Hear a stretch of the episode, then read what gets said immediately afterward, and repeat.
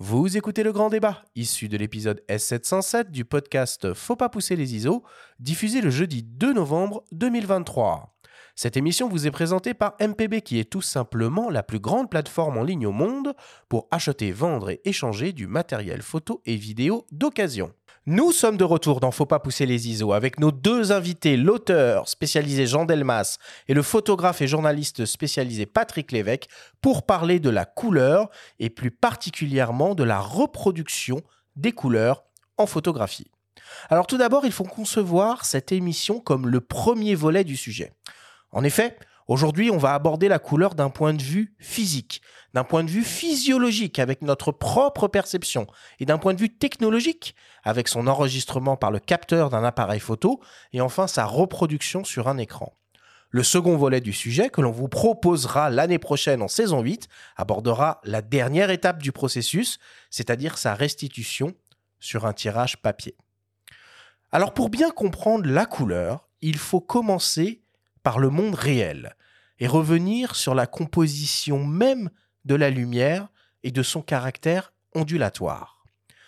Si on fait passer un faisceau de lumière blanche à travers un prisme, on obtient de l'autre côté un arc-en-ciel.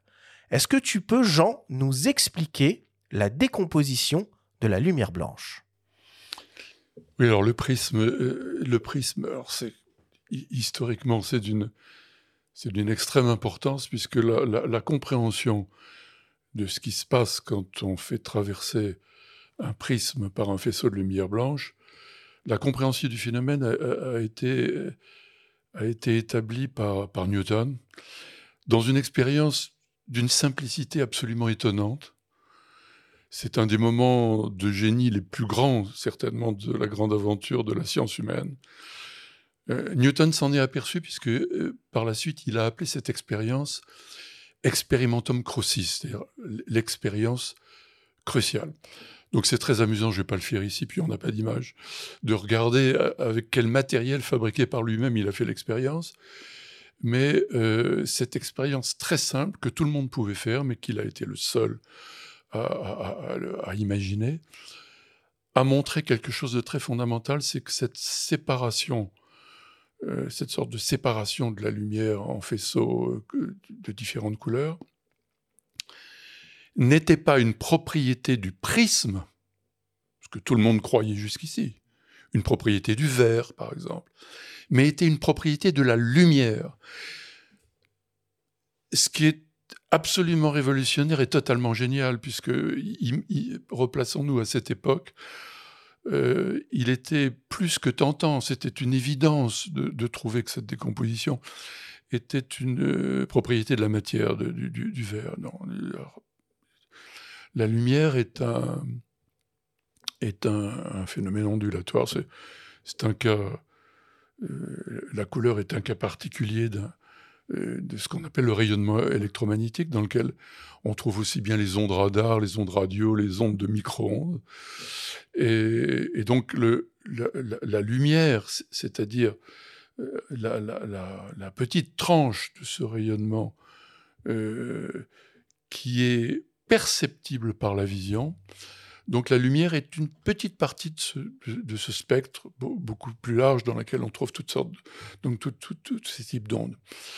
Euh, en fait, nous voyons, nous voyons, euh, nous, saisissons avec notre système perceptif une tranche de, de rayonnement électromagnétique qui va de 380 nanomètres de longueur d'onde à 780. Bon, Mais c'est la limite supérieure de l'ultraviolet. Ultraviolet, euh, jusqu'à la limite inférieure de l'infrarouge, c'est ça. ces rayonnements électromagnétiques se caractérisent par euh, une longueur d'onde. Mmh. Et les longueurs d'onde s'expriment en nanomètres, c'est-à-dire en milliardièmes de mètres. Donc voilà, la partie visible, c'est cette tranche entre l'ultraviolet et, l'infrarouge. Mais c'est que la perception visuelle, ça n'est pas ça qu'elle voit. Elle, elle fait une interprétation de ce stimulus extrêmement complexe euh, et, interprétation que, que le, les scientifiques vont essayer tout au long du 19e siècle euh, de, comprendre de mieux en mieux, et euh, interprétation qui, qui va aboutir à, à l'invention du modèle euh, rouge, vert, bleu, RVB. Et, par rapport à cette interprétation, il faudrait peut-être expliquer en quoi la rétine parvient à, interpréter ça, parce qu'elle dispose de plusieurs cônes. Le, capteur qu'utilise notre système perceptif, c'est effectivement la rétine qui a des, bâtonnets et des cônes. C'est ça, les, micro-capteurs qui tapissent la rétine sont les bâtonnets et les cônes les bâtonnets sont sensibles uniquement à la luminance. Et, euh, ils sont particulièrement actifs pour les luminances très faibles. C'est pour ça qu'on dit euh, la nuit, tous les chats sont gris. Euh, quand on diminue l'éclairement d'un lieu, on voit de moins en moins des couleurs et, quand on continue à diminuer, on ne voit plus que, la luminance. C'est-à-dire on ne voit plus que des gris. Alors les cônes, euh, de trois familles qu'on a l'habitude de désigner par le nom des trois couleurs rouge, vert, bleu. Donc certains cônes sont plus sensibles au rouge, d'autres plus sensibles au vert, d'autres plus sensibles au bleu. Autrement dit, les sensibilités des trois, des trois types de cônes sont des courbes en cloche qui se chevauchent. Donc, les trois couleurs auxquels sont les plus sensibles les cônes rouges, les cônes verts, les cônes bleus, sont absolument pas les couleurs de nos modèles RVB. Alors, sur lequel est basée toute notre affaire de, gestion des couleurs. Le modèle RVB est une, est une espèce de magouille. Au début du XXe siècle, on a très vite compris qu'on pouvait reproduire n'importe quelle couleur pour la perception visuelle, avec n'importe quel trio de primaire RVB. C'est la synthèse additive. Synthèse additive. Euh, les gens qui ont fait les, premières tentatives de modèle RVB n'ont pas utilisé les, trois couleurs primaires auxquelles les, cônes sont les plus sensibles parce qu'elles étaient très emmerdantes à fabriquer. Donc, à partir du moment où on a découvert qu'on pouvait utiliser n'importe quel trio, eh ben, euh, voilà, on a fait toutes sortes d'expériences qui s'appellent les expériences d'égalisation. Euh, sur un écran, ce sont des projections sur un écran, on montre à gauche le résultat de la convergence de trois faisceaux euh, lumineux, chacun coloré d'une des primaires, hein, R, V et B. Donc à sa gauche, le cobaye a un mélange des trois couleurs, et à sa droite, il a, on lui montre la couleur à égaliser. Donc on projette la couleur à égaliser et le manipulateur tourne les potentiomètres des trois projecteurs RVB qui déterminent le mélange. Et au fond, il demande est-ce que c'est bon, est-ce que c'est bon? Et quand le, le, spectateur, le cobaye, trouve que le mélange RVB euh, lui paraît identique à la couleur test, la couleur à égaliser, il dit stop. Et à ce moment-là, le manipulateur, il note les positions des trois potentiomètres. Il note trois nombres. Et voilà. Le modèle RVB, c'est ça. C'est la, mise au point de ces trois nombres. Donc c'est purement expérimental. Et, euh, et au fond, c'est une méthode qui a fait intervenir la perception visuelle et qui n'a pas grand rapport avec l'étude de la structure physique de la lumière. Le modèle RVB, c'est ça. C'est une, c'est une recherche euh, expérimental. Alors je vais revenir mmh. deux secondes là sur cette, euh, sur cette histoire de spectre. Je commençais déjà un peu à synthétiser hein, les, euh, les, choses qu'on s'est dit. Donc voilà, la lumière blanche est composée d'une multitude de couleurs, allant très schématiquement du bleu au rouge en passant par le vert. À chaque couleur, on peut associer une longueur d'onde exprimée, exprimée en nanomètres avec une intensité. Et chaque source de lumière peut être caractérisée par un spectre. Mais Patrick, dans la nature, on a affaire à plusieurs types de sources de lumière qui ont des spectres différents. Est-ce que tu peux nous parler un peu de ça? Bah, disons que dans la nature, en fait, on est tributaire d'une source de lumière déjà. C'est le, pardon, une source de lumière, c'est le, soleil. Et le soleil, déjà, selon les différents moments de la journée où il va éclairer quelque chose, bah, ça va donner, pour une couleur précise, différents types, je dirais, de rendu. Euh, je vais prendre au hasard une couleur, un bleu. Euh, ce bleu, bah, le matin, on va dire, selon l'heure à laquelle on va le regarder, on va avoir une sensation d'un bleu. À midi, on va avoir une autre sensation d'un bleu. Et en fin de journée, on va avoir une autre sensation. On dirait qu'à chaque moment de la journée, on peut avoir une sensation de ce bleu. Euh, ce bleu, bah, il est simplement tributaire déjà de. C'est une notion qu'il faut rentrer, c'est la notion de température des couleurs. Jean expliquera peut-être mieux techniquement comment on définit des températures de couleur, mais disons que c'est une, échelle qui nous permet de dire et de caractériser une couleur en disant bah ça va être chaud, ça on va prendre un blanc par exemple, pas de parler de couleur, et ce blanc, bah, il va être froid ou chaud selon l'heure à laquelle on va regarder euh, le, blanc, quoi, en fait. Ce qui est vrai pour un blanc est donc vrai pour n'importe quelle couleur. Quand on parle d'un rouge, bah, c'est un rouge, mais euh, déjà par rapport à mon œil à moi, ça va être le rouge que je vois moi, le rouge que verra Benjamin au même moment il est à côté de moi, il verra pas tout à fait forcément le même rouge. Chacun aura son interprétation du, rouge. Alors après, évidemment, aujourd'hui, on a des, des outils qui nous permettent de mesurer réellement ce que sont ces couleurs à un instant T, en tenant compte bah, évidemment de la température de couleur, et on aura exactement la définition de cette couleur. Et comment tu peux définir les, la température de couleur, euh, Jean, de manière, de manière simple, ce qu'on exprime en degrés euh, Kelvin? C'est Max Planck qui a découvert ça le jour de Noël 1900. Ça lui a valu le le prix Nobel. Un corps qu'on appelle corps noir, c'est donc c'est un corps théorique. Un corps euh, qu'on appelle corps noir, qui est un corps qui euh, absorbe la totalité des rayonnements qu'il reçoit, émet de la lumière dont le spectre ne dépend que de sa température. Alors, la découverte par Planck de ça a donné l'idée aux astronomes d'étudier les étoiles en mesurant leur spectre. Et puis on a fini par euh, trouver intéressant de, de faire ça pour le Soleil, parce que le Soleil finalement c'est aussi un astre. Et c'est à ce moment-là qu'on a imaginé décrire la couleur de l'illuminant solaire, non pas en, en, donnant à chaque fois son spectre, qui est une courbe un peu compliquée, mais en donnant sa température. Alors maintenant, dans le monde de la photographie, on parle de température de couleur d'une manière assez élargie. Mais disons que la température de couleur peut être le nom d'une couleur, peut permettre de désigner une couleur que pour des couleurs presque blanches.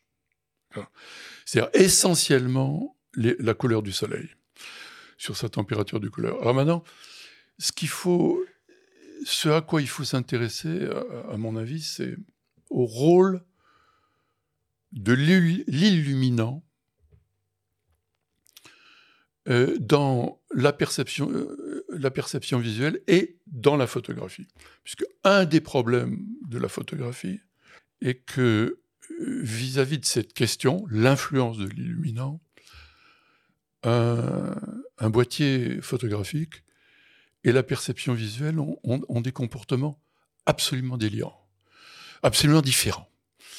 Et euh, une des questions que doit résoudre la, la, gestion des couleurs, c'est rapprocher la photo de ce que euh, le photographe a perçu au moment de la prise de vue, et donc essayer de faire la même chose que l'œil. Bon, tout le problème réside dans ce qu'on appelle l'adaptation de la perception visuelle à l'illuminant.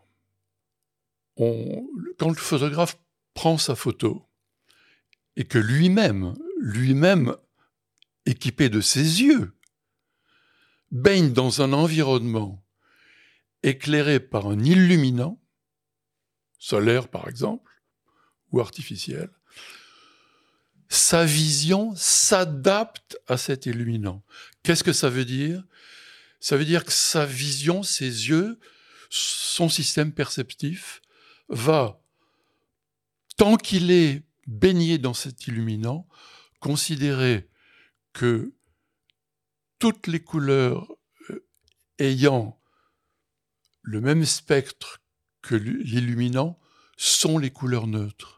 Et en particulier le blanc. C'est la, c'est la fameuse balance des blancs entre guillemets automatique qui est réalisée, euh, qui est réalisée par notre par notre cerveau. Mais du coup, voilà, on peut commencer à s'intéresser un peu au, boîtier en lui-même et sur la manière. je voulais juste rajouter une petite chose par rapport à ce que vient de dire euh, Jean, qui est assez technique. En fait, pour un photographe et pour n'importe qui, en fait, il faut considérer que la température de couleur, elle influe sur ce qu'on voit. D'accord? C'est-à-dire que mon œil, comme l'a très bien décrit Jean, je baigne dans, un, dans une lumière et cette lumière, elle a une température de couleur et elle conditionne tout ce que je vois. Le but pour l'après, justement, c'est bah, notre capteur, lui aussi, va avoir affaire à cette source de lumière et cette température de couleur. Et le but pour nous, après, de reproduire ce qu'on a vu, bah, on va tenir compte de cette température de couleur. Non pas dans notre manière de reproduire, mais c'est un élément nous, on va, on, s'en rappellera de cette couleur parce que notre, cerveau mémorise quand même un petit peu les choses. Et par contre, le capteur, quand on va faire la photo à cet instant T, il va prendre cette photo en tenant compte de ces températures de couleur. Alors aujourd'hui, il y a deux façons de faire les photos hein, avec un appareil photo. C'est on confie la, la, balance des blancs que tu viens d'évoquer à un système de gestion automatique des boîtiers qui, en toute franchise aujourd'hui, fonctionne quand même vraiment plutôt pas mal parce que souvent on a affaire en même temps, dans, les cas de prise de vue, à différentes sources de lumière mélangées à différentes températures de couleur. Et les automatismes de gestion de balance des blancs des appareils arrivent réellement à nous obtenir quelque chose de vraiment très très correct. Après, on peut être un petit peu plus jusqu'au boutiste et prendre en compte soi-même la température de couleur. Il y a des pré-réglages enregistrés dans le boîtier hein, où on peut gérer alors, il faudrait mesurer carrément la température de couleur avec un thermocolorimètre et la régler dans l'appareil photo. Ou on peut, euh, je dirais aussi, faire appel aux, automatismes qu'il y a dans, l'appareil, où on va avoir euh, euh, lumière couchée. Enfin, il y a des, des, pré-réglages pour coucher de soleil, des presets. et ça, on peut aussi s'en servir. Et on voit tout de suite le rendu. Mais avant d'en arriver là, un capteur électronique, tout comme l'œil humain, il faut qu'il interprète aussi les couleurs. Donc, comment on en arrive? À, traduire, à interpréter la, lumière visible par le capteur bah, Ça, c'est le capteur en fait. le capteur, lui, il voit pas, voit pas une scène. Hein. Lui, c'est de la lumière qu'il reçoit. évidemment, bah, tout va lui arriver directement. Alors, le, pas rentrer techniquement dans la description de comment fonctionne un capteur, mais en fait, disons qu'il va être bombardé des photons qu'il reçoit. Derrière, il y a toute une Alors, un capteur, lui, voit une image que nous, on ne verra jamais. C'est noir en vérité. Ce sont des informations qu'il reçoit, luminance, chrominance, etc., etc. Et ensuite, il va y avoir tout un travail interne à l'appareil photo qui, lui, va interpréter, décoder et nous restituer visuellement ce qu'a vu le capteur, qu'il a enregistré le capteur. Alors après, il y a un débat qui va s'ouvrir en travaillant en RAW, en travaillant en JPEG, en travaillant en RAW plus JPEG. Bah, l'intérêt de travailler en RAW, c'est qu'on va pouvoir travailler à partir des données brutes enregistrées dans le capteur. L'image qu'on voit en fait sur l'appareil photo, c'est les pré-réglages en fait qu'on a mis dans l'appareil photo qui nous permettent de voir quelque chose. Pareil, quand on va ouvrir un RAW dans un logiciel, quel qu'il soit, euh, Lightroom, Camera RAW, euh, euh, des, des, des, XO, etc., etc., il y a les données de base enregistrées en fait avec les presets du boîtier qui arrivent avec l'euro qui permettent de voir quelque chose. Et à partir de là, on a toutes les composantes qui ont été enregistrées par le capteur dans le RAW qui vont nous permettre de vraiment pouvoir jouer très très finement sur tous les paramètres de l'image. C'est la couleur, c'est la luminosité, c'est le contraste, c'est tout, tout, tous les paramètres. Hmm. Non, mais c'est pour ça que voilà, on a ces fameux presets dont tu parlais, Patrick, euh, au niveau de la balance des blancs, qui permettent de reprendre les différents types d'illuminants qu'on peut euh, rencontrer dans la nature. Même pour aller plus loin, on peut utiliser ce qu'on appelle une charte de grille, hein, qui va être particulièrement euh, utile, notamment dans le cas de figure toujours un peu délicat, qui est une photographie d'une scène où il y a différents types d'illuminants qui servent à à l'éclairer. Donc j'imagine euh, tout simplement euh, une photo euh, prise en intérieur avec un décor derrière, derrière une fenêtre. L'intérieur est éclairé en tungstène, l'extérieur est éclairé en lumière du jour. Du coup, c'est toujours un peu, un peu délicat. Mais du coup, la question qui se pose, c'est finalement maintenant comment est-ce que les capteurs sont capables de voir de la couleur? Il y a plusieurs technologies qui permettent de faire ça. La plus connue, c'est la matrice de Bayer. Un capteur, c'est une, une mosaïque de, de, sites perceptifs, hein, tout petit petit, alignés en ligne en colonne. Bon, c'est une image de, une image euh, au fond assez proche de l'image qu'on se fait d'une photographie composée de pixels. Alors, euh, euh, la matrice de Bayer, c'est très simple, ce sont des filtres. Hein, on, décide que un, photosite va, euh, va mesurer uniquement la composante verte. Donc on met devant ce photosite un filtre vert. Euh, donc il va absorber toutes les autres couleurs euh, que le rayonnement vert. Et donc effectivement, les photons qui vont arriver, qui vont s'empiler dans ce photosite, hein, on peut imaginer un, une espèce de puits de lumière dans lequel on, jette des, balles de, de tennis. Euh, des balles de ping-pong. Bon, donc le, puits, euh, le puits du photocyte spécialisé vert euh, va engranger des, des, des photons verts. Il y a évidemment aussi des photocytes consacrés, spécialisés dans les deux autres couleurs. Et effectivement, tous ces photocytes sont organisés dans une matrice qu'on appelle matrice de Bayer et qui fait que le nombre de photocytes verts est deux fois plus élevé que le nombre de, euh, des, deux autres couleurs. Euh, alors effectivement, Bayer pensait qu'il fallait faire ça parce que la couleur à laquelle la rétine est la plus sensible, euh, c'est ce vert, je crois que de longueur d'onde 550 euh, nanomètres, euh, ce vert qui est la couleur à laquelle la perception visuelle humaine est, la plus sensible. En fait, ce raisonnement, ça c'est... Bayer était un type qui travaillait chez Kodak, et ce raisonnement ensuite a été un peu, un peu contesté, mais enfin, je crois quand même que l'essentiel des, des capteurs euh, construits aujourd'hui par les fabricants sont toujours basés sur une matrice de Bayer. Bah, L'essentiel, oui, mais enfin, il est remis en question. Il en existe d'autres parce qu'il y a quand même euh, des petits soucis ou du moins des petits défauts avec euh, la matrice de Bayer, c'est la sensibilité aux moirés notamment. Euh, donc, il y a certains constructeurs qui sont venus avec du Fauvéon chez Sigma, un système à trois couches différentes, des couches superposées. Des couches superposées. Il y a le X-Trans chez Fujifilm, qui adopte euh, une matrice euh, différente, où, on a des photosites qui vont dévoluer à la détection de phase, notamment, et la répartition est différente. Hein. Euh, mais, principalement, c'est vrai, on retrouve toujours la matrice de Bayer. Et enfin, il y a une, une, réponse tout à l'heure que je n'ai pas faite à une question que tu m'as posée, c'est que fait l'appareil de prise de vue vis-à-vis -vis de la balance de couleur, de la balance des blancs? Pour moi, ça a toujours été un énorme mystère. Euh, la, seule manière théoriquement possible pour un appareil euh, de, prise de vue de régler convenablement la, la, balance des blancs sans utiliser de mire de balance des blancs, ça serait au moment de la prise de vue d'avoir un petit capteur supplémentaire qui examine quel est l'illuminant, et alors en plus l'illuminant qui illumine l'appareil de prise de vue et non pas le sujet.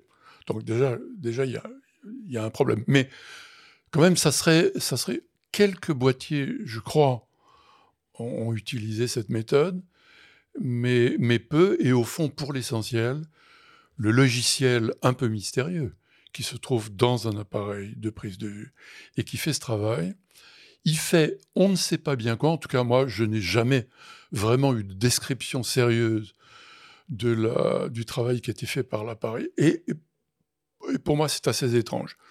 La seule chose sur laquelle peut se baser le logiciel en question, c'est une analyse euh, de ce qu'ont mesuré les photocytes. C'est-à-dire, au fond, une analyse de l'image. Or, il est extrêmement difficile de déterminer quel était l'illuminant euh, au moment de la prise de vue de l'image, quel était l'illuminant euh, euh, qui, donc, qui baignait le photographe. C'est très très difficile. Donc voilà, moi, bravo aux gens qui développent des, des appareils euh, photonumériques qui, sont, euh, qui font la plupart du temps bien ce travail. Surtout, ils font particulièrement bien ce travail sous des illuminants solaires, en extérieur.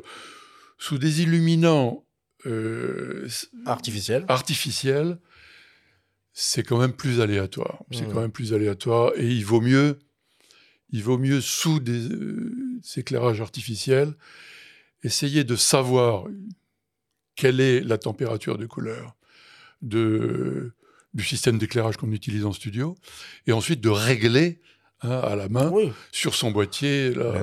Ou de le faire après euh, en RAW. Là-dessus, ouais, surtout. ouais, là-dessus, là-dessus, je suis d'accord. Mais là, on sait, c'est que si on est dans une perspective de- d'une reproduction la plus fidèle possible des couleurs.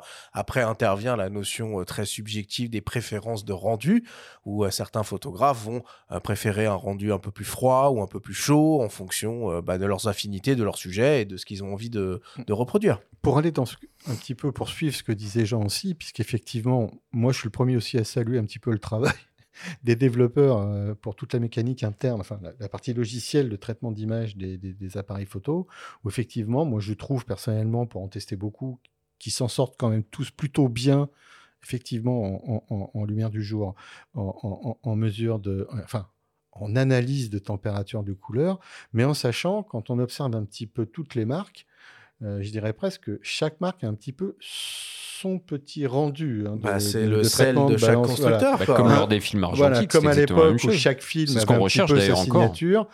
euh, les, les, les, les, les marques sont un petit peu typées. On sait que Nikon a ce rendu-là, Canon a ce rendu-là, etc. Etc., etc. J'ai cité ces deux-là, mais il pourrait y en avoir d'autres, bien entendu. Euh, ensuite, après, effectivement, quand on, on, on- on- on cherche réellement un pur respect de la température des couleurs, euh, c'est surtout vrai en studio pour certaines choses. Quand on est en extérieur, je ne vais pas dire que c'est une chose dont on ne se préoccupe pas, mais on se repose sur les automatismes du boîtier qui, globalement, s'en sort bien. En studio, on a d'autres outils pour travailler. On a un thermocolorimètre qui nous permet de mesurer nos sources. Ou Une charte de gris, tout simplement. Une charte de gris, mais de euh, blanc, quoi. déjà, tu vas pouvoir analyser un petit peu tes sources si tu as besoin de les filtrer, etc., etc. Ensuite, effectivement, on a des chartes qui nous permettent de travailler notre balance de gris, etc., etc., la travailler en post-prod.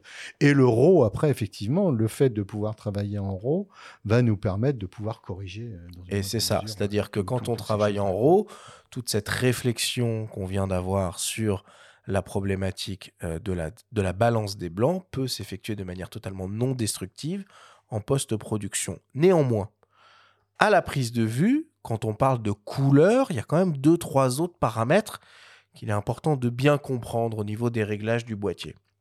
Alors, on ne va pas rentrer dans les histoires de, de profondeur de codage en 8 bits ou en 12 bits, mais quand on travaille en JPEG, il y a un réglage qu'on peut faire dans le boîtier qui est assez obscur. C'est en fait. l'espace couleur. Oui, le euh, boîtier, il nous propose le sRGB ou l'Adobe 98. Alors, de quoi on parle à ce moment-là? Ouais, SRVB ou euh, Adobe RVB, euh, traduit dans les me- menus français. Mais ouais, comme dit Arthur, en, en quoi c'est vraiment crucial de faire le bon réglage au bon moment? Ou est-ce que d'ailleurs, finalement, peu importe qu'on prenne l'un ou l'autre? Alors, je vais déjà répondre à une chose avant qu'on aborde l'euro, qui est pour moi quand même le nerf de la guerre. Euh, un, fichier JPEG qui va sortir d'un appareil photo, si on ne l'a pas défini dans un espace colorimétrique, alors c'est nous qui allons décider, SRVB ou Adobe RVB, euh, bah, une photo, elle va véhiculer des couleurs, mais sans information. C'est-à-dire que quand on va parler de gestion des couleurs, si on n'a pas un, un espace colorimétrique dans lequel est définie l'image, en gros, ça va lui taguer ça va être tagué dans l'image, euh, on va pas pouvoir la gérer, cette image. C'est-à-dire qu'en gros, on voit bien les couleurs, mais on ne sait pas à quoi elles correspondent numériquement parlant. Ça, c'est important. Le RAW, par définition, n'a pas d'espace colorimétrique. On va le définir quand on va exporter l'image, parce qu'on va avoir besoin, justement. Le RAW, lui, va s'autosuffire par rapport au moteur de gestion des RAW. On a parlé, on a évoqué Melissa, pour, euh, qui est le moteur de traitement de RAW de Lightroom, de Camera Raw. Il y a tous les moteurs utilisés par tous les logiciels aujourd'hui eux, c'est le logiciel là, qui gère les couleurs pour le, pour, le, pour le RAW. Quand on va exporter, là, on va avoir besoin de définir RVB, alors sRBB ou Adobe RVB. Alors, ce sont deux espaces colorimétriques bien précis. Je ne sais pas si on va refaire l'histoire des profils. euh, et non, simplifions. et euh, sRBB. pourquoi SRVB ou pourquoi euh, Adobe RVB globalement? Alors, le Qu'est-ce que sRVB. Adobe va avoir là-dedans? Non, non, mais on va voir qu'il peut avoir un intérêt. Enfin, il a même un intérêt. Le sRVB, il va avoir une utilité, je dirais, de manière. Une utilisation grand public. Le sRVB, c'est le plus petit dénominateur commun. Et étonnamment, c'est l'espace colorimétrique sur lequel sont étalonnés énormément de tireuses photos. D'accord? Et l'exemple que je peux donner, que, enfin, je recommande à personne de le faire, mais euh, vous adoptez l'Adobe RVB et donnez un fichier au Minilab du coin tirer et vous allez voir vos photos. Bah, vous allez dire, attends, elles sont pas terribles, elles sont un peu, euh, un peu palotes, un peu, un peu faiblardes. Quoi. Bah, c'est simplement que la gestion de la couleur de la tireuse ne sait pas bien l'interpréter, l'Adobe RVB, qui n'est pas du tout destiné à ça. En même temps, le sRVB, on va se dire, c'est un espace pourtant qui est plus petit que l'Adobe RVB. Mais on sait aujourd'hui un petit peu par, euh, par, expérience et des remontées qu'on a des labos, des photographes, etc., depuis très très très très longtemps, que en gros, euh, je ne vais pas dire un chiffre qui peut être considéré comme vrai, mais plus de 80% des images qu'on fait, qu'on enregistre euh, dans le monde, euh, tiennent dans le sRVB. D'accord? Ce qui fait qu'en gros, bah, il y a toute une chaîne aujourd'hui de tirage qui est calée sur, SR sur- sur ce sRVB, et ce qui fait qu'on a une gestion des couleurs qui est là, franchement, très très bonne. C'est-à-dire que ça va correspondre effectivement bien à notre image. Donc si, par exemple, je sors un JPEG de mon appareil, que je veux effectuer des tirages en ligne sur un site euh, lambda, on va dire, je fais du SRVB. sRVB. Alors, quand c'est qu'on fait de l'autre? Alors, l'Adobe RVB, l'intérêt qu'il va avoir, alors là, on va rentrer dans un contexte, et Jean ira certainement encore plus loin que moi là-dedans. Le- L'Adobe RVB, c'est un espace qui a d'abord été créé par Adobe, hein, un célèbre éditeur de logiciels, et c'est un espace colorimétrique qui est beaucoup plus vaste. White Gamut, on l'appelle. Alors, White Gamut est encore plus grand hein, que, que l'Adobe RGB, hein, mais euh, disons que c'est un espace colorimétrique qui est beaucoup plus gros, Mm. qui va permettre surtout de pouvoir enregistrer réellement et de bien définir des couleurs qu'on n'a pas bien définies dans le sRVB. Et quand on va à vrai, après, on va rentrer dans... Alors, l'Adobe RVB sert beaucoup dans, le pré-press, par exemple, pour, pour non-conversion, pour aller vers un espace colorimétrique qui est beaucoup plus petit. Les migrations se font beaucoup mieux. Alors, on va aborder d'autres notions après, les intentions de rendu, tous ces trucs-là, va nous permettre de beaucoup mieux migrer nos images pour l'impression. Alors, l'impression offset, mais ça va être vrai aussi, ça peut être vrai pour l'impression jet d'encre. Mais il faut des machines de, de haute qualité, alors non? Ou des machines c'est des press offset, c'est des imprimantes photo, etc. etc. D'accord. Ok. Jean, tu veux ajouter quelque chose sur ces notions de- d'espace couleur à la prise de vue? Oui. Euh, on a raconté tout à l'heure qu'un capteur était formé de microsites et que chaque, euh, chaque site euh, allait produire une couleur. C'est-à-dire que chaque site produit trois nombres. R, V.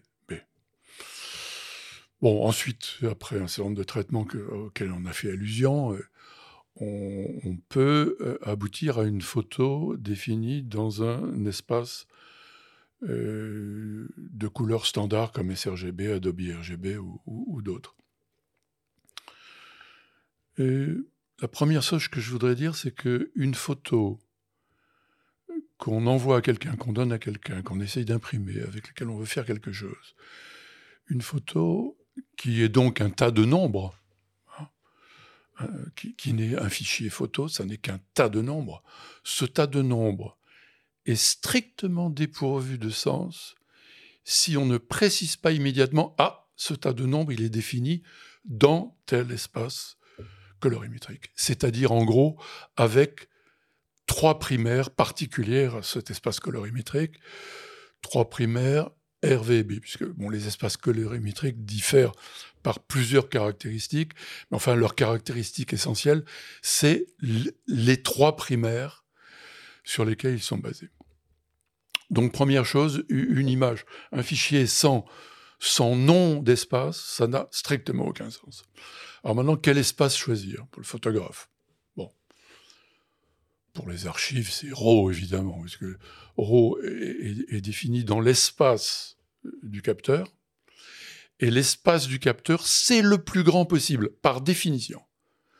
L'espace du capteur, c'est le plus grand possible, c'est-à-dire que ce, fichier qui ensuite sera traité par tel ou tel logiciel, et les logiciels, ils font des progrès, pas tous les jours, mais tous les ans. Donc ce fichier RAW, il contient le maximum d'informations possibles. Et si un jour Adobe ou un autre nous sort un logiciel permettant de faire un traitement encore meilleur, dans le on aura tout.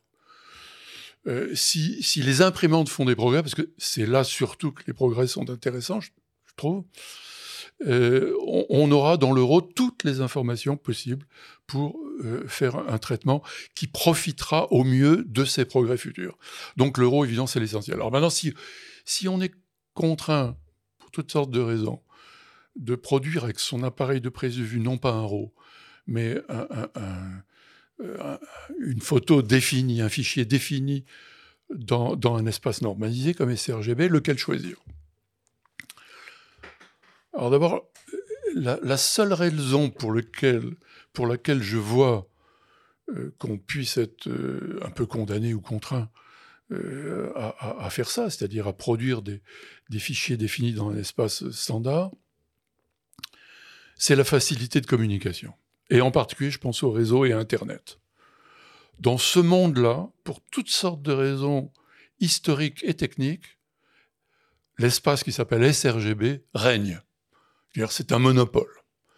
C'est un monopole au point que dans les explorateurs Internet, par exemple, si une image, si on publie une image euh, qui n'a pas de, qui ne, qui ne contient pas dans le fichier la spécification de l'espace dans lequel elle, est définie, et eh bien cette image orpheline d'espace sera par défaut toujours affichée comme étant une image sRGB. Donc sRGB est une sorte d'espace par défaut du, monde Internet, espace par défaut des, téléphones, de la photographie facile, etc., de la photographie rapide. Si on veut, si on est reporter et qu'on veut euh, envoyer dans des conditions parfois difficiles une image à sa rédaction par, euh, par des réseaux, parfois acrobatiques, c'est sRGB. C'est sRGB parce que sRGB, entre autres, va permettre d'avoir des, fichiers plus légers. Bon, puisque sRGB, sRGB a, toutes sortes de faiblesses, sa faiblesse, entre guillemets, parce que sa force, je viens d'en parler, hein, c'est bon, c'est un monopole et, tout à fait justifié. Mais sa faiblesse, c'est qu'on ne peut euh, définir les, trois nombres RGB qui, qui spécifient chaque couleur de chaque pixel.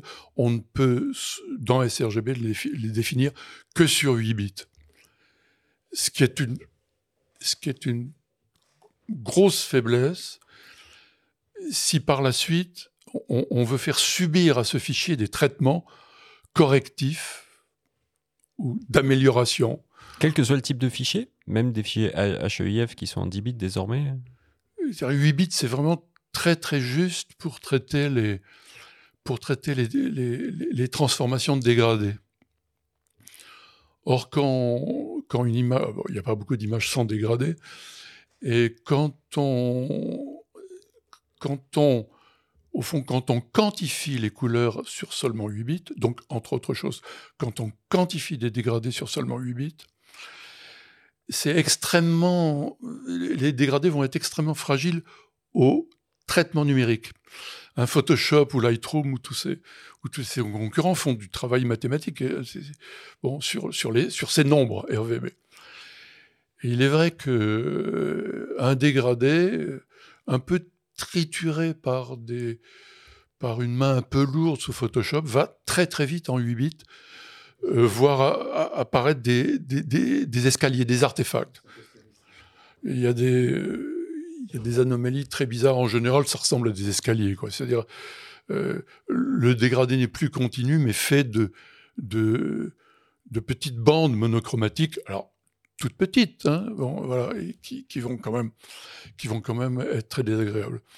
Et l'affaire s'aggrave si en plus, par la suite, l'image ainsi dégradée par erreur subit un autre traitement, par exemple une, conversion CMJN. Alors là, on peut avoir tout à fait des catastrophes. Donc voilà, le, photographe qui ambitionne de faire un livre ou de, ou publier des posters, bon, sRGB, c'est véritablement pas possible. Et alors, que prendre bon, mettons-nous dans la situation du photographe. J'aime trop les photographes pour me prétendre photographe, mais enfin, je fais des photographies. Et, euh, si je suis photographe et que j'ai l'ambition, par exemple, de faire un livre, de faire des, beaux tirages d'exposition, des affiches, puisqu'on vient de dire que sRGB, c'est vraiment pas la solution, que prendre. Alors, je, pense que là, il faut prendre le maximum. Il y a 20 ans, 30 ans, on disait non, le maximum, attendez, j'ai eu une discussion, hein, par exemple, de ce genre, je me, souviens avec la patronne technique de la Bibliothèque nationale, que je disais, vos, archives photographiques de reproduction d'œuvres d'art ou de reproduction de manuscrits, vous devriez quand même les, les stocker de cette manière-là. Elle me dit, mais vous vous rendez pas compte, ça multiplie par deux le volume de nos fichiers. Et déjà, ça nous coûte une fortune. Hein, à l'époque, les, disques, les disques durs, il y a 20-30 ans, c'était un, coût absolument phénoménal. Aujourd'hui, ça vaut rien. Donc, il n'y a plus aucune raison pour un photographe de ne pas faire le maximum. Et moi, je, suggère, je suggère, RGB, qui est un gamout absurde, gigantesque, ce qui présente des inconvénients, mais bon, euh, qui est un gamout gigantesque, et qui autorise le stockage des composantes euh, de couleur RVB sur 16 bits. Si on fait ça, si on stocke ces photos euh, sous ProRGB et, et avec des, des, composantes numériques sur 16 bits, la photo ne risque plus rien. Hein. On peut lui faire subir tous les, mauvais traitements euh, possibles en, post-production, la, photo ne sera, euh, ne sera jamais dégradée. L'intérêt, c'est de conserver effectivement le fichier dans les meilleures conditions qui soient pour le futur, en fait. C'est-à-dire que c'est avec le maximum euh, d'informations, une quantification sur 16 bits. L'intérêt en même temps d'avoir un fichier qui soit aussi riche en informations, c'est quand on va le travailler en post-production, déjà la quantification va nous, euh, euh, plus elle est grande, plus elle va être fine, elle va nous permettre d'intervenir beaucoup plus finement sur les réglages. Jean parlait tout à l'heure effectivement de, certains dégradés. Bah, un dégradé qui est en 16 bits, quand on va retravailler un petit peu l'image, bah, on a beaucoup plus d'informations, donc on dégrade beaucoup moins. Alors, tout dépend des limites où on va pousser les curseurs, mais on va beaucoup moins dégrader l'image que si on l'a travaillé sur 8 bits. Et c'est vrai pour n'importe quel aspect de traitement de l'image. Plus on a d'informations, mieux on se porte. Euh, maintenant que l'on sait comment les couleurs du monde réel sont enregistrées et codées par un appareil photo, se pose désormais la question de leur restitution sur un écran. Alors il y a plein de types d'écrans, hein, évidemment. Le premier, c'est l'écran arrière de son appareil, c'est le viseur électronique de son boîtier, c'est l'écran de son ordinateur portable, c'est l'écran de son smartphone, c'est l'écran de l'ordinateur de Tata Suzanne, à qui on envoyait les photos par mail, bref, tous les écrans. Alors la question qui se pose, c'est comment savoir si ces écrans sont capables de restituer toutes les couleurs de nos images et surtout s'ils les restituent correctement. Patrick, est-ce que tu es capable de nous expliquer pourquoi tous les écrans ne restituent pas les couleurs de la même manière? Bah, Déjà, il y a un truc très très très simple, c'est que euh, un, écran, il suffit de se pencher sur ses caractéristiques. Ils ont une fiche technique, hein, la plupart, et euh, ce qui est capable de restituer un écran, on appelle ça un petit peu, et c'est vrai pour n'importe quel périphérique en vérité, on appelle ça le, gamut, dont parlait Jean tout à l'heure. C'est en gros l'ensemble des couleurs qui est capable de restituer un écran. Ça, c'est déjà un premier point à comprendre, ce qu'on appelle donc le gamut. Et selon la qualité de l'écran, la marque et ce qu'on va faire d'un écran, euh, bah, ces écrans vont être capables de restituer plus ou moins de couleurs. Alors, Jean a parlé d'un espace colorimétrique, on l'a évoqué tout à l'heure, que le SRBB. Le SRBB, ça a été longtemps le plus petit dénominateur commun qui permettait, en gros, on va dire tous les maillons de la chaîne, de communiquer entre eux. Nos vieilles et vénérables imprimantes d'il y a très longtemps euh, communiquaient en SRBB. Enfin, tout le monde était capable d'afficher et de restituer. On a eu une montée en gamme des, moniteurs aujourd'hui, avec la montée en puissance de la photo, mais il y a tout le, tout, tout le système et tout l'univers des arts graphiques qui demandent un affichage des couleurs très, très, très, très précis. Donc les, les, écrans aujourd'hui sont capables, pour les plus costauds et les plus chers, de restituer euh, la, quasi-totalité de, l'espace à 2 bits RVB. c'est-à-dire des, des millions et des milliards, on va dire, de, de couleurs. Alors ça, c'est une chose. C'est donc le gamut, c'est la capacité à un écran d'afficher un nombre X de couleurs. Donc Hmm. plus gamut est important, mieux on se porte. Mais il suffit pas d'afficher un maximum de couleurs, il faut aussi les restituer correctement. Et là, tous les écrans ne se valent pas forcément. Et euh, bah, pour pouvoir s'assurer de ça, il y a une étape qu'on appelle, alors à terme, parce que le terme n'est pas vraiment bon, la calibration. On va plutôt parler de caractérisation et de calibration ensuite. On va Étalonnage, on le bannit dans ce, Non, l'étalonnage aussi, on peut aussi évoquer ce terme. Ça va nous permettre, alors c'est tout un processus logiciel et qui fait intervenir un petit outil de mesure qui s'appelle le colorimètre, qui va nous permettre, en fait, on va envoyer à l'écran un certain nombre de couleurs. Alors ça varie de pas trop à beaucoup de couleurs selon le type de profil qu'on veut obtenir. Et le logiciel va donc, via la sonde, analyser ce que l'écran lui renvoie et être capable de créer une table, en gros, de ce qui est capable d'afficher le, moniteur. Et on va aboutir à ce qu'on appelle, que les gens ont un petit peu de mal à comprendre, c'est le profil ICC de l'écran. Et un profil ICC, c'est ni plus ni moins, je dirais, que la carte d'identité de l'écran. On parle d'écran, on pourra parler de profil pour beaucoup d'autres, beaucoup d'autres éléments. On pourrait très bien faire un profil pour son appareil photo dans un cadre précis de prise de vue. Ça, c'est en gros, pour résumer un petit peu ce que me demandait euh, Arthur, c'est pour brosser un petit peu le tableau de ce qu'on a aujourd'hui comme type de moniteur et l'importance de, de ce nombre de couleurs et surtout la fidélité des couleurs. Et je précise toujours, mieux vaut un écran qui est peut-être moins large en couleur mais capable de le restituer plus fidèlement qu'un élément. En général, s'il a un écran qui a un grand gamut, est capable de le restituer fidèlement. Mais ce qui est important, c'est pas le nombre des couleurs qu'il va restituer, mais la qualité de restitution des couleurs. Si l'écran est pas fidèle, même s'il en a plein, aucun intérêt. C'est-à-dire qu'il y a quand même pas mal de paramètres à prendre en compte. Donc il y a le gamut, hein, évidemment, dont tu, l'as- dont tu as parlé. On a aussi le point noir, le point blanc, le gamma, euh, la température de couleur. On a la précision euh, Alors- de, de l'écran et même son, son homogénéité. Mais ce qui est très important de bien comprendre avec un écran, c'est finalement c'est qu'il faut bien le régler pour qu'il soit capable, euh, entre guillemets, de donner le meilleur euh, le meilleur de, lui-même. Et donc, l'une des solutions qui existent pour euh, améliorer la reproduction des couleurs sur un écran, c'est de s'équiper d'une sonde de calibration, comme, on- comme tu l'as comme tu l'as évoqué.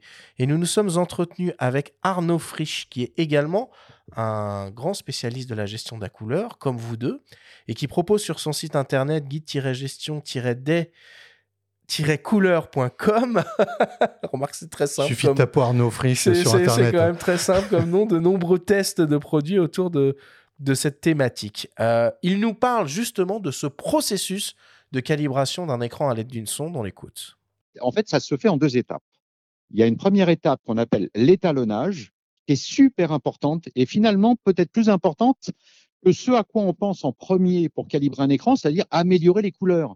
En fait, de très nombreux écrans, et je le vois à travers tous mes tests, même les écrans euh, moyens de gamme, parfois entrée de gamme, on a des bonnes surprises, mais moyens de gamme et évidemment les écrans art graphique sont souvent très bons ou excellents à la sortie d'usine en termes de précision des couleurs. En revanche, ils ne sont pas étalonnés, ils ne sont pas réglés à la bonne luminosité, par exemple, ils n'ont pas le bon gamma. Or, tout ça, ça ne relève pas de la caractérisation, c'est-à-dire du relevé de la création du profil ICC, c'est-à-dire on relève les, défauts euh, en colorimétrie des écrans qu'on va mettre dans un profil, mais il y a aussi toute une phase extrêmement importante pour commencer, qui est l'étalonnage de l'écran. Et la sonde va nous aider dans un premier temps à mettre notre écran à 6500 Kelvin, à 120, 80, 160 candela au mètre carré, à choisir le gamma, euh, à choisir le rapport de contraste. Euh, on, peut, on va définir la luminosité en haut, mais le point noir est très important si on veut faire de l'impression, par exemple. Les, les écrans modernes sont souvent trop sombres. C'est extrêmement beau quand on fait de la retouche photo, du montage vidéo, quand on veut regarder, on veut faire une séquence de divertissement pour regarder une vidéo sur YouTube. En revanche, si on veut faire de l'impression, les noirs sont souvent trop sombres. Et là, l'étalonnage, la sonde de calibrage est super importante. Cette année, on a la chance d'avoir les deux grandes marques qui fabriquent des solutions de calibrage d'écran, donc euh, Datacolor d'un côté et Calibrite de l'autre, qui ont renouvelé leur parc de sondes de calibration. Avec, et dans mes tests, ça apparaît de manière très nette, une vraie avancée, vraie amélioration du calibrage avec les nouvelles solutions, au niveau logiciel et au niveau matériel, euh, avec un mélange des deux, des fois pour les marques. Mais euh, du coup, avec des écrans modernes, on observe vraiment une, différence notable dans la précision des couleurs entre l'écran entre guillemets sorti d'usine et l'écran euh, calibré? Avec une sonde? Oui, franchement, euh, je vais aller dans le sens de ce que ce que ce qu'expliquait Arnaud. C'est vrai qu'un écran, puis surtout quand on prend des écrans un peu art graphiques et des écrans pour la retouche photo, en général, le calibrage d'usine est vraiment très très très bon, mais c'est vrai qu'après, il y a d'autres paramètres euh, qu'il va falloir un petit peu régler. Et là, les outils de, d'étalonnage vont, vont être nécessaires. Il parlait de la luminosité de l'écran. Alors, selon les types d'utilisation hein, qu'on va avoir pour un écran, euh, euh, dans les arts graphiques, par exemple, Arnaud parlait de régler l'écran à 6500 Kelvin. Dans les arts graphiques, on a un standard qui est le D50, c'est donc 5000 Kelvin pourquoi? Parce qu'il faut uniformiser toutes les conditions de travail, les conditions d'observation. Et dans les, arts, dans les arts graphiques, on a fixé des 5000 comme ce standard. J'avais entendu 5800K, par exemple, pour des écrans plus haut de gamme pour le point blanc. Est-ce que non, non, non, c'est vraiment, il y a deux standards qu'on appelle des 50 et des 65, des 50 pour 5000 Kelvin, parce que tous les pupitres des imprimantes, des, imprimantes, des presses offset, les conditions d'observation quand on sort les, les, les, les feuilles des, etc., tout est observé sous des éclairages à 5000 Kelvin. En photo, par contre, on est un cran au-dessus, on est à 6500, c'est un, un standard de fait qui est utilisé par tous les photographes, les labos, etc. Et on va être à 6005. Donc Arnaud a puisqu'on l'a un petit peu, si j'ai bien compris, interrogé plutôt pour les photographes, dit qu'il va falloir qu'on règle l'écran à 6005. Après, les conditions d'observation vont être aussi un petit peu variables par rapport à l'environnement de travail qu'on a. Hein. Euh, si on est dans une pièce baignée de lumière avec une fenêtre en soi, enfin, on essaye d'avoir des conditions de, travail qui sont plutôt bonnes. C'est vrai qu'on va régler en gros la luminosité de l'écran. Moi, j'ai toujours fixé, on va dire, un curseur entre 90 euh, candela et 120 candela selon quoi, en fait. Hein. Mais c'est des étapes qui sont vraiment importantes. Mais aujourd'hui, on constate quand même chez les grands fabricants euh, une sacrée qualité pour. Alors évidemment, dans le très très haut de gamme, on a des, écrans qui vont jusqu'à 4-5 000 euros, mais il y a des raisons à ça. Hein. C'est pas euh, pas injustifié. Et on a des écrans qui sont qualitativement aussi très très bons et beaucoup moins chers. Là-dessus, je suis je suis d'accord. tu parles tu parles d'offset. Je veux dire tout ça, c'est des usages qui sont euh, particulièrement précis et en fait rares et qui et qui ne correspondent absolument pas à 90% des de, de, de, l'utilisation des, des, des, pratiquants de, de, de, la photographie. à quoi bon, alors Jean, je me tournais vers toi, à quoi bon tout ça, finalement, quand on sait pertinemment qu'on n'a absolument aucun contrôle sur la manière dont ces photos vont être vues sur le smartphone de Tata Suzanne? Oui, alors il est vrai que la gestion des couleurs a mis en lumière le fait que un photographe, chez lui, dans son bureau, n'avait aucun pouvoir sur le réglage ou la marque euh, des écrans euh, utilisés par les gens à qui il va envoyer ses photos. On ne peut pas maîtriser le monde et donc euh, on ne sait pas sur quel engin, plus ou moins mal réglé, euh, nos photos vont être regardées. Alors ça, la gestion des couleurs, évidemment, cherche à, régler le problème, mais elle, a peu de pouvoir sur, euh, sur la liberté qu'ont les gens de faire euh, ou non des conneries. donc voilà, la gestion des couleurs va essayer d'uniformiser quand même. Hein. On va essayer de convaincre tout le monde de la suivre et à ce moment-là, on peut dire qu'on sera dans un univers où tout le monde voit les, les mêmes couleurs. Alors, moi, quand, quand un photographe me, demande, dis donc, euh, Jean, la gestion des couleurs, je voudrais pas mettre trop d'argent, spectrophotomètre, 2-3 000 euros. Euh, euh, mais qu'est-ce qui pourrait, avec une dépense modique, me faire faire un vrai progrès, un vrai progrès, un progrès visible, un, progrès vis-à-vis de mes clients? Et ma réponse, c'est l'écran. Hein, c'est l'écran. Parce qu'une sonde, ça coûte euh, un petit nombre de centaines d'euros, euh, et que euh, en achetant un colorimètre pour régler au mieux et caractériser son écran, on fait immédiatement un progrès absolument colossal. Alors évidemment, la gestion des couleurs ne s'est pas obligée euh, les gens qui vont voir les images à faire la même chose, mais au moins, soit on peut le faire. Donc c'est un progrès, c'est un progrès énorme que, de faire ça. Alors, ce progrès, euh, quand on est devant son écran, qu'on a acheté une sonde, qu'on a le logiciel qui est fourni avec la sonde, ce progrès, il se fait en deux étapes. La première étape, comme tu le disais tout à l'heure, et comme Arnaud l'a répété, et qui est fondamentale, c'est le réglage de l'écran. Voilà. Euh, en fait, la caractérisation de l'écran qu'on fait ensuite en, produisant un profil ICC, c'est une opération qui n'a de sens si on la mène sur un écran réglé, réglé convenablement. Alors pourquoi? Bah, Prenons l'exemple, par exemple, de la, de la, de la couleur du blanc. Les logiciels de, de, caractérisation vous demander quelle couleur de blanc tu veux. Si on règle son écran sur une certaine couleur de blanc, en tournant des boutons hein, ou rentrant dans des menus, et que ensuite on demande au moment de la caractérisation de l'écran une autre couleur de blanc, on oblige le profil à faire une sorte de grand écart.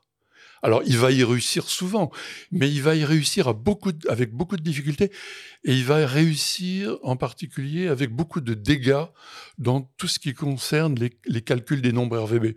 Si ce sont des calculs sur 8 bits, ça va provoquer des catastrophes. Sur 16 bits, c'est moins grave. Donc, il faut régler l'écran euh, correctement en fonction de ses objectifs, et ensuite caractériser en faisant le profil. Si on choisit comme couleur de blanc D50, qu'on règle d'abord l'écran sur D50, et qu'ensuite, au moment de caractériser l'écran, on explique au logiciel qu'on veut avoir un écran qui fonctionne sous D50, sur ce plan-là au moins, le profil n'aura à faire aucun grand écart. Hein, il aura au fond à ne rien faire, ce qui est le mieux pour un profil.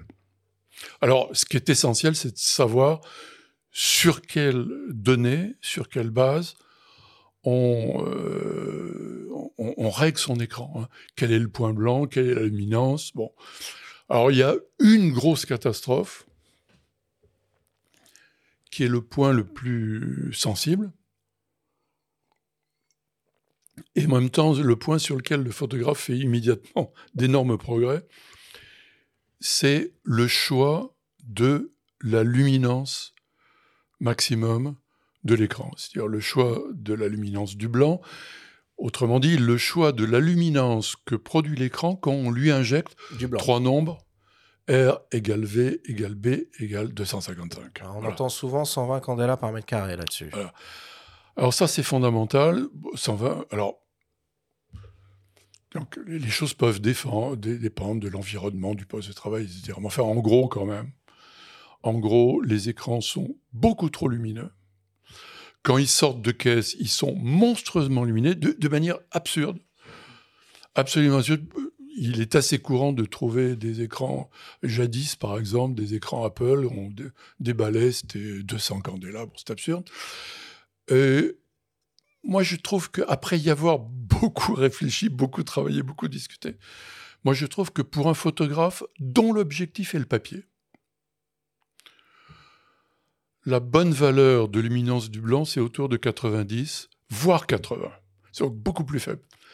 Alors, quelle est la punition à laquelle est confronté le photographe qui ne fait pas ça, c'est-à-dire qui, règle son écran sur une, luminance trop élevée? Par exemple, 150 euh, par mètre carré. Eh bien, euh, il va être devant son poste de travail, Photoshop.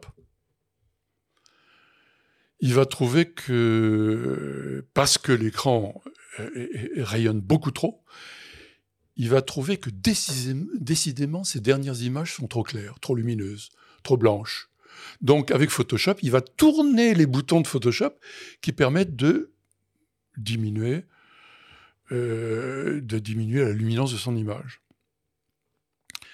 Et en faisant ça, il trahit l'ICC, c'est-à-dire qu'il va produire des valeurs RVB beaucoup trop, beaucoup trop basses. Et quand il imprimera, il aura des, il aura des impressions trop sombres. La quasi-totalité des photographes se disent, mais je comprends pas, je, m'applique beaucoup avec Photoshop, j'ai lu des livres, et pourquoi quand j'envoie mes, mes photographies euh, chez Négatif Plus ou chez moi avec ma belle imprimante à, à 3000 euros, pourquoi est-ce que j'ai des photographies trop sombres? C'est toujours, toujours, toujours parce que la luminance du blanc de son écran a été réglée sur une valeur trop élevée. Ok.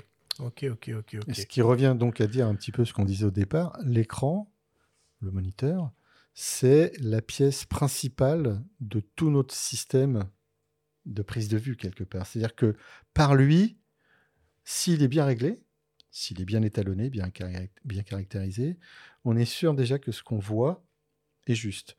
Ensuite, et c'est vrai, comme dit Jean, et moi je peux même être un petit peu plus vicieux concernant euh, la, luminance, euh, on peut fixer la luminance en fonction des différents papiers qu'on a. Parce qu'entre un papier brillant et un papier mat. Mais là, c'est une autre émission. Non, non, anticipe, Patrick. Mais, C'était juste pour dire que la luminance, puisqu'on en parlait tout à l'heure, c'est un facteur qui est très très important et qui se règle, il faut le garder à l'esprit, en fonction aussi de l'usage de ce qu'on va faire de nos images. Ok.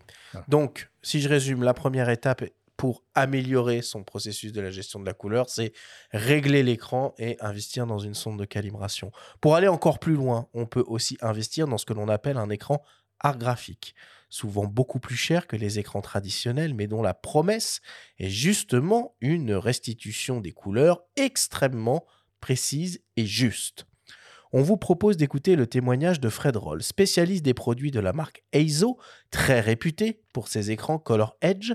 Il nous explique les spécificités d'un écran art graphique. On l'écoute. Euh, sur un écran ISO, hein, Color Edge, donc qui est dédié à la couleur, il va y avoir cinq points qui sont importants. Le premier, c'est effectivement l'espace colorimétrique, donc le fameux gamut, c'est-à-dire que nous, l'œil humain, on est capable de voir un certain nombre de choses. Le fameux sRGB est une toute petite partie de ce qu'on est capable de voir avec l'œil. Et quand on va faire, par exemple, de l'impression, du print, si on veut imprimer un, livre photo, un magazine, etc., on va avoir un volume couleur qui est plus grand que le sRGB. Donc, du coup, il y a des couleurs qui ne seront pas reproductibles. Après, il va y avoir l'Adobe RGB qui, lui, va pouvoir englober l'ensemble des euh, ce que j'appelle des sorties, c'est-à-dire des, euh, des productions, c'est-à-dire des, des, papiers photos, des imprimantes, des vidéoprojecteurs, etc. Et nous, on va, on va couvrir avec nos écrans la totalité, à 99% pour être honnête, pour pas dire 100%, sur ce volume couleur.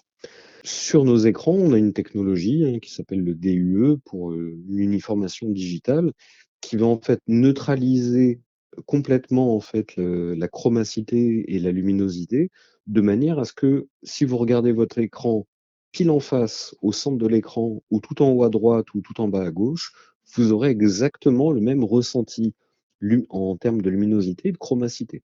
La troisième chose, c'est l'électronique. Nous, le but, c'est pas d'avoir des choses qui sont esthétiques et qui sont euh, très fines. On est dans, vraiment dans la robustesse et dans la durée. On si on fait une garantie de 5 ans, etc. Nous, on va tester nos produits de manière à optimiser nos composants. Et du fait qu'on produise nos propres composants, en fait, on, a justement cette euh, particularité de maîtriser le gamma et la gestion de la couleur. À minima, on va être sur du 16 bits, ce qui veut dire que sur un écran classique où on va avoir 256 nuances par rouge, par vert, par bleu, nous, à minima, on va avoir, on va passer de 256, c'est-à-dire du 16 millions de couleurs, à 328 milliards de couleurs. Tous nos écrans, en fait, euh, sont calibrés individuellement. Et on va lui faire une compensation matérielle, on va lui faire une sorte de carte d'identité qu'on va injecter à l'intérieur de l'écran. Cette correspondance va permettre à la sonde intégrée sur nos écrans les plus, les plus importants ou sur, avec, en utilisant d'autres sondes qui n'ont pas de sonde intégrée, à venir lire cette carte d'identité un peu et vérifier en fait si par rapport à la fabrication, il y a eu une dérive sur une des coordonnées RVB ou sur le gamut en général. Bon, c'est euh, extrêmement euh, technologique et technique hein, ce qu'il raconte sur, euh, sur, sur les écrans EIZO Color Edge. Bon, c'est évidemment un budget assez conséquent hein, d'investir dans un, dans un produit comme ça. Il y a des alternatives. Hein. Il n'y a pas que EIZO qui, qui propose des écrans white gamut, hein, comme on appelle. Qu'est-ce qu'on pourrait trouver d'autre, Patrick? Bah, Tu as BenQ, tu as Asus une marque qui n'est pas connue pour ses écrans, mais tu as HP qui a une gamme qui s'appelle Dream Color. Ce sont des écrans qui sont assez haut de gamme, avec pour certains qui ont même un spectro intégré. Euh, tu as Dell. Dell a aussi quelques moniteurs euh, assez haut de gamme, avec un gamut assez grand, Adobe RGB. Alors, tout le monde dit toujours 99% de l'Adobe RGB. En général, il couvre le 100% RGB, le euh, Adobe RGB, mais c'est surtout, je dirais, euh, au niveau euh, législation, ils préfèrent dire 99% pour être sûr que. Au cas où. Voilà, au cas où. C'est tout. mais voilà, il y a des alternatives à ISO crédibles. tu, tu, évoquais pour les ISO et tous ces moniteurs-là des moniteurs art graphique. Alors, art graphique, c'est un terme, on va dire, un petit peu, je dirais, générique, parce que ces moniteurs art graphique, en fait, pourquoi? Parce qu'ils sont énormément utilisés en studio, euh, dans les groupes de presse, euh, chez les imprimeurs, les, photo enfin, les photograveurs, les compograveurs, etc., etc. Et parce qu'en général, on les définit par un espace, euh, un, un, gamut très important qui couvre, en, théorie, la l'Adobe RVB. Sauf qu'on a bien compris que, effectivement, l'Adobe RVB, comme dit Fred Roll, il va servir aux professionnels du pré-presse pour aller imprimer sur des magazines. On sait que l'espace colorimétrique le, ce qu'on appelle le, le cyan magenta jaune noir, CMYK en pré-presse, et le, gamut est beaucoup plus petit.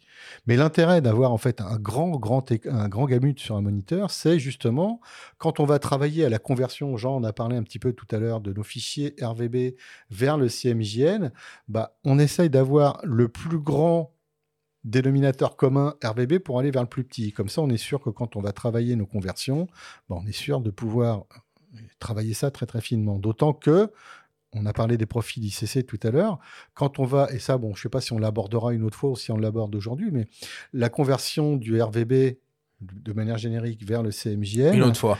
Euh, non, non, mais. j'ai l'impression que ça mérite euh, de, s'y attarder une autre fois parce que c'est perçu deux, trois trucs que j'ai entendus. On a parlé de profil ICC. L'intérêt du profil ICC, quand on a bien caractérisé euh, nos moniteurs, nos papiers pour nos imprimantes, etc., nous permet, bien avant toutes ces étapes-là, quand on a les profils, justement, on peut les utiliser. Bah, on va simuler à l'écran ce que ça va rendre sur une presse offset, sur le papier précis de mon bouquin, euh, sur ce que ça va rendre sur mon papier, sur mon imprimante du Schmoll, j'ai le profil. Et surtout, c'est que je vais pouvoir anticiper à l'écran, sous réserve que mon écran, bien entendu, soit calibré, ce que va donner mon image sur mon imprimante. Alors avec évidemment, si j'ai un écran brillant et que je vais imprimer sur un papier mat, on en tient compte. Mais disons que au niveau colorimétrique, on peut anticiper et surtout, c'est qu'on peut éventuellement corriger aussi un petit peu et mettre notre image, bah, on va dire, un petit peu en phase avec notre papier.